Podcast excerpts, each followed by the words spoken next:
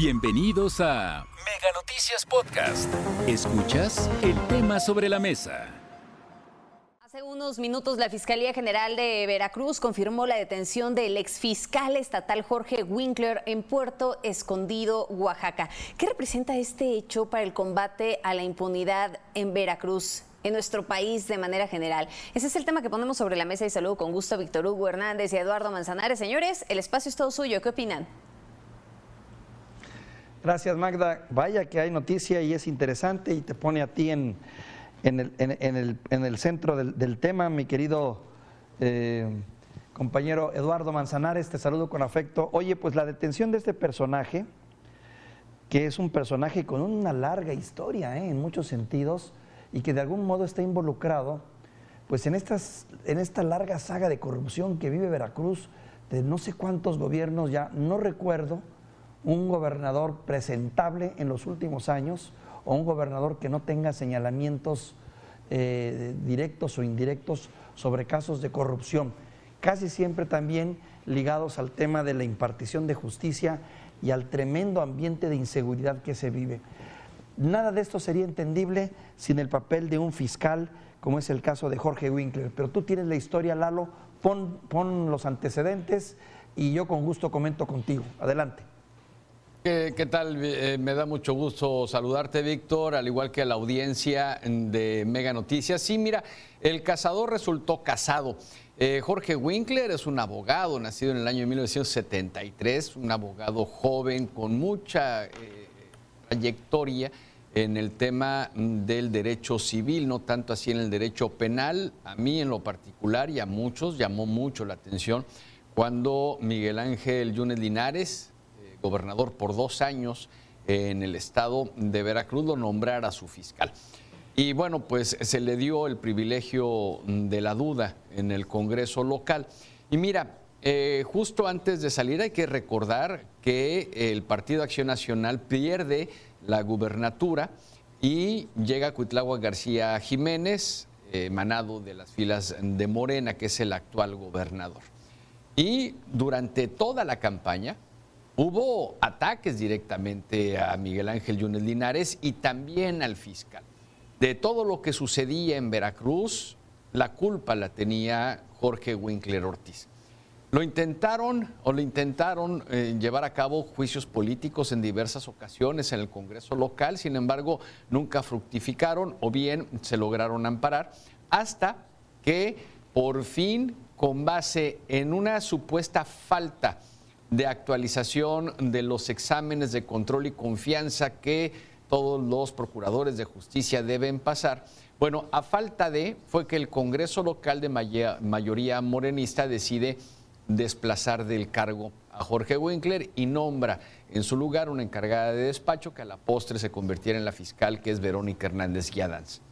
Este es el contexto. Y había estado guardada, había estado guardada una denuncia penal en contra de Jorge Winkler porque se logró amparar siendo aún fiscal del Estado. Y déjame te digo sobre qué gira esto y ahí lo platicamos si me detengo un rato para escucharte, Víctor. Bueno, resulta que la Fiscalía General del Estado, cuando estaba dirigida por Jorge Winkler, denunció por desaparición forzada a quien había sido fiscal en la administración de Javier Duarte de Ochoa. Y eh, al parecer hubo una violación a un amparo, que esto un juez terminó eh, o, determinó a final de cuentas que sí efectivamente hubo una violación al proceso en contra de Luis Ángel Bravo Contreras, ex fiscal general del estado de Veracruz en tiempos de Javier Duarte de Ochoa. Ahora hay una acusación de una escolta, de un trabajador de Luis Ángel Bravo, que lo acusa de tortura. Y es por eso que lo detienen hoy. Tres años prófugo de la justicia. Entonces, es, e, es todo un remolino de, situaciones eh, que, va a estar interesante, muy interesante. A ver, eh, Lalo, corrígeme si estoy mal. Bueno, fue detenido en Oaxaca, ¿no? Donde él es oriundo, ¿no? Porque finalmente este personaje nació en Oaxaca. En fin, y, pero sin embargo, lo que yo veo es que aquí hay una especie como de entramado de tipo más bien político, legal, de tecnicismos legales, que fue lo que dieron paso a esta detención. Cuando a mí la percepción que me queda, y tú me corregirás, es que realmente durante su periodo se incrementaron los delitos, los abusos de la policía, los excesos, el incremento del crimen, de la presencia del crimen organizado, en fin. Y ya sabemos que cuando esto ocurre en un estado es porque de una u otra manera, pues bueno, los fiscales tienen mucho que ver, ya sea por haber actuado para bien de, la, de su comunidad, haciendo diques o facilitando la, la promoción y la intensificación de este tipo de delitos. ¿Dónde pones este personaje, Lalo? Eh, precisamente donde lo ubicas, eh, Víctor, mira, eh, veníamos de una serie de acusaciones y de incremento de la inseguridad en la administración de Javier Duarte de Ochoa, hoy preso. Acusaciones de desapariciones forzadas, que de hecho tiene una orden de aprehensión pendiente Duarte de Ochoa por el mismo delito del orden estatal. Hay que recordar que Javier Duarte está preso en la Ciudad de México por delitos federales, falta se cumplimenten los delitos estatales. Y Luis Ángel Bravo Contreras, el fiscal del Estado, bueno, pues también con la acusación por desaparición forzada. Y todo esto se ha convertido, a final de cuentas, en un pleito de cacería política desde mi punto de vista, más allá que el incremento en delitos efectivamente se ha estado dando, Víctor. Y esto no lo podemos ocultar, no se puede ocultar el sol con un dedo. Sin embargo, hablamos de procuración de justicia más allá de la detención de un delincuente, porque aquí tiene que entrar la seguridad, la Secretaría de Seguridad Pública, de la mano obviamente también de la Fiscalía. Entonces, es, de que hay un entramado político, claro. Si es inocente o culpable, bueno, pues ahora sí, los jueces, la justicia mexicana deberán determinarlo, pero de que hay picos y hay incrementos de delitos que se mencionan o que se contabilizan, desde luego que los hay.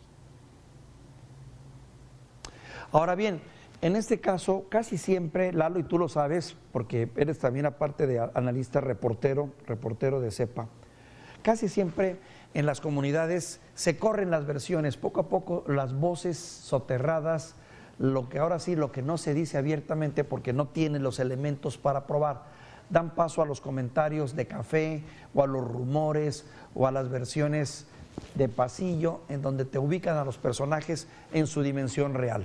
Y reitero, muchas veces ese tipo de comentarios no los podemos llevar al nivel abierto porque francamente no tenemos toda la información confirmada y pues sería irresponsable porque nos estaríamos prestando al rumor, al chisme, a, los comentarios ligeros.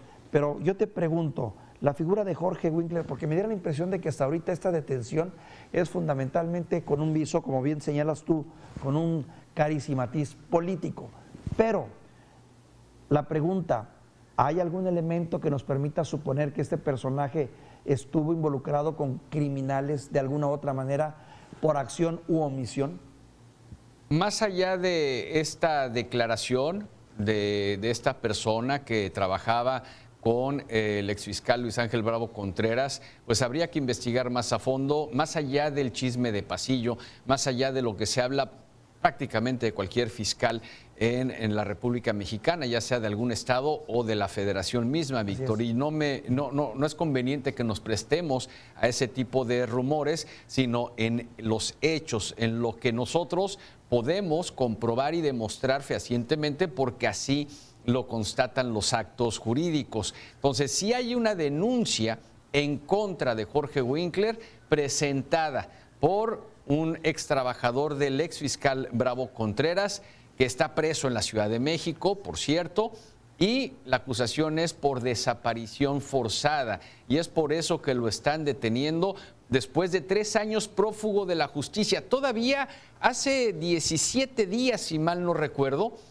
buscó Jorge Winkler que a través de eh, la Corte se restituyera en su cargo como fiscal por eh, hacerlo de mal manera en el Congreso, sin embargo, votaron en su mayoría los magistrados en contra de que regresara y de ahí viene, me imagino, la detención, la ubicación y demás. De que esto puede tener vicios políticos, los puede tener. Tanto es así que se tuvo pues guardada esta denuncia por casi un año por Verónica Hernández Guiadanz, la actual fiscal general del Estado.